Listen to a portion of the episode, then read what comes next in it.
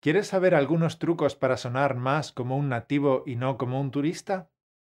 La buena noticia es que no son trucos complicados, por tanto no tendrás que pasar semanas aprendiéndolos y practicándolos.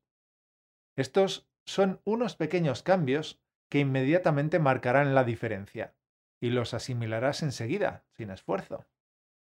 A veces me doy cuenta de que hay una brecha entre la forma en la que los hablantes nativos usan español y la forma en la que hablan los estudiantes de español, incluso si tienen un nivel avanzado.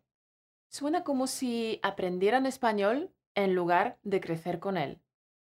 Hoy vamos a cerrar esa brecha.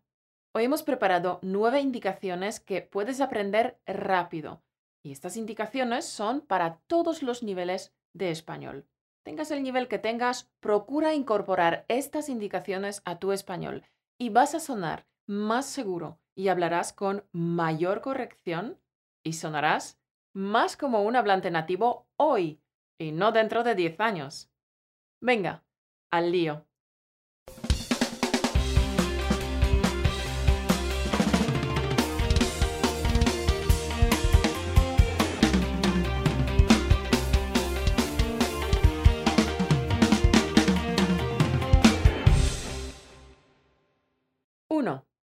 El primer consejo es un truco muy fácil, pero que supondrá una diferencia enorme en cómo te perciben otros hablantes de español.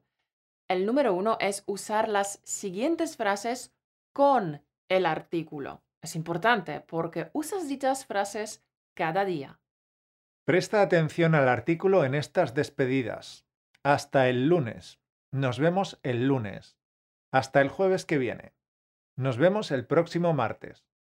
Recuerda que los días de la semana en este tipo de expresiones siempre van acompañados de un artículo. No te puedes saltar el artículo, no lo puedes omitir. Seguro que te has fijado en cómo Mauro y yo siempre terminamos nuestros vídeos o, podcasts, ¿verdad? Siempre decimos, hasta el lunes que viene, nos vemos el próximo martes o hasta la semana que viene. La semana también va precedida por un artículo. Quizás te parece raro que esta sea nuestra primera indicación, pero créeme que si te comes los artículos en las despedidas, chirría mucho en el oído de un nativo. Aunque sea una regla sencilla, marca la diferencia, de verdad. 2. El segundo consejo es que deberías asimilar la diferencia entre los verbos llevar y traer. A estos dos verbos les hemos dedicado un podcast entero. Era el podcast 169. Si todavía no lo has visto, te dejamos el link aquí arriba. Porque si hemos dedicado un podcast entero para los verbos llevar y traer, es porque algunos alumnos los equivocan siempre. La diferencia es sencilla. Traer, como el verbo venir, indica una dirección hacia mí. Por ejemplo, tú me traes aquí donde estoy un diccionario. Tú vienes hacia mí. Ven aquí. Trae aquí este diccionario. Llevar, como el verbo ir, indica una dirección hacia ti. Por ejemplo, yo te llevo a ti un diccionario. Yo voy allí hacia donde estás tú. Lleva allí este diccionario. Ve allí tan rápido como puedas. Si te cuesta memorizarlo, puedes usar un simple truco mnemotécnico. Campeón, fíjate que el verbo llevar y el adverbio allí tienen una letra en común.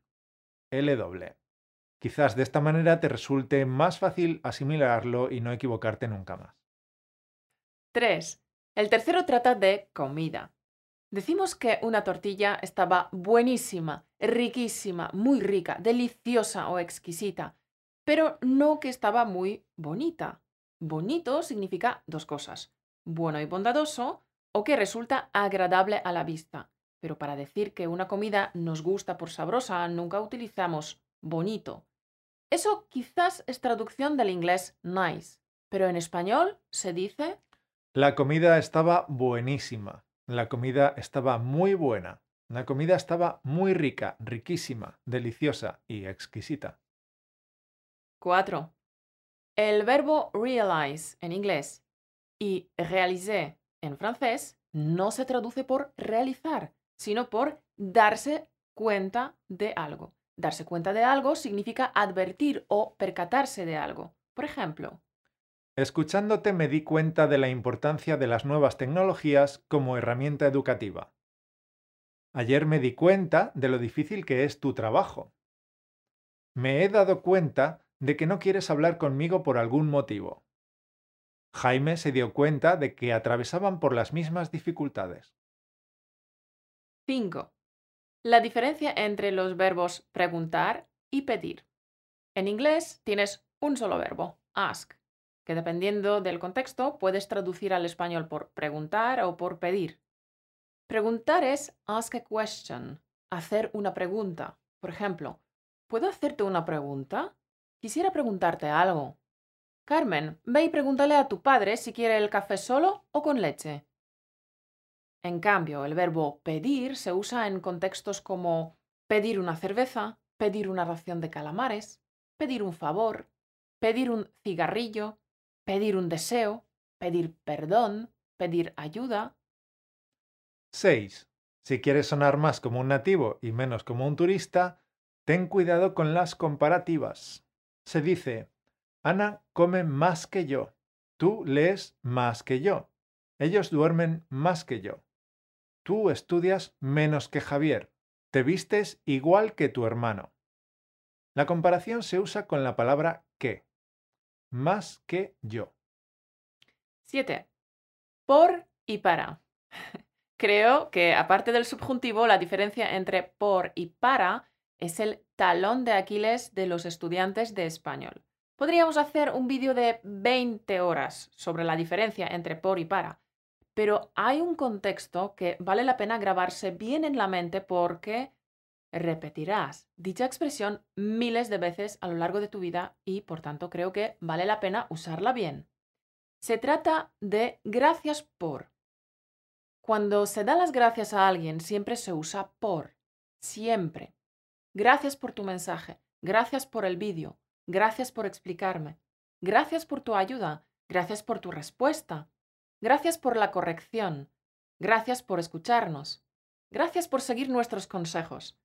Gracias por estar allí al otro lado de los auriculares. Gracias por, Gracias por pertenecer a nuestra tribu. Gracias por tu testimonio. Gracias por. 8. El pasado del verbo decir tiene un cambio de consonante, pasa de C a J. Es importante automatizar este cambio de C a J. Por tanto, la forma correcta es dije, dijiste, dijo, dijimos, dijisteis, dijeron. Mauro, ¿qué le dijiste a Alberto? Parece enfadado. Yo, yo no le dije nada. 9. Y para terminar nuestra lista, vamos a hablar de un calco del francés. En lisant le journal, j'ai réalisé. En lisant, en écoutant. La estructura correcta en español es, leyendo el periódico me di cuenta de que, escuchando la radio me di cuenta de que, viendo una película me di cuenta de que. En este caso en español el gerundio no lleva ninguna preposición, ¿de acuerdo? Presta atención a este patrón, escuchando tu podcast, leyendo tu email, viendo las noticias. En español también podrías usar la estructura con el verbo en infinitivo. Al escuchar la radio me di cuenta de que. Al leer este libro he pensado en. Al ver la noticia. Bien, estos son los nueve trucos que tienes que asimilar para sonar más como un nativo y menos como un turista. Son cosas que parecen sencillas, pero marcan una gran diferencia en cómo te ven otros hablantes de español. Si usas bien estos nueve patrones, todos se percatarán de tu buen dominio del español. Sí, a veces unos trucos tan fáciles como, por ejemplo, comerse un artículo en una despedida puede suponer una diferencia enorme. Por tanto, campeón, presta atención a estos patrones siempre que hables o escribas en español. Figura, si el vídeo de hoy te ha resultado útil, danos un me gusta y suscríbete a nuestro canal. Un me gusta para ti solo supone hacer clic, pero para nosotros es una alegría y un reconocimiento por nuestro trabajo. Lo dicho, campeón, un like y nos veremos la semana que viene. Nos vemos, tesoro.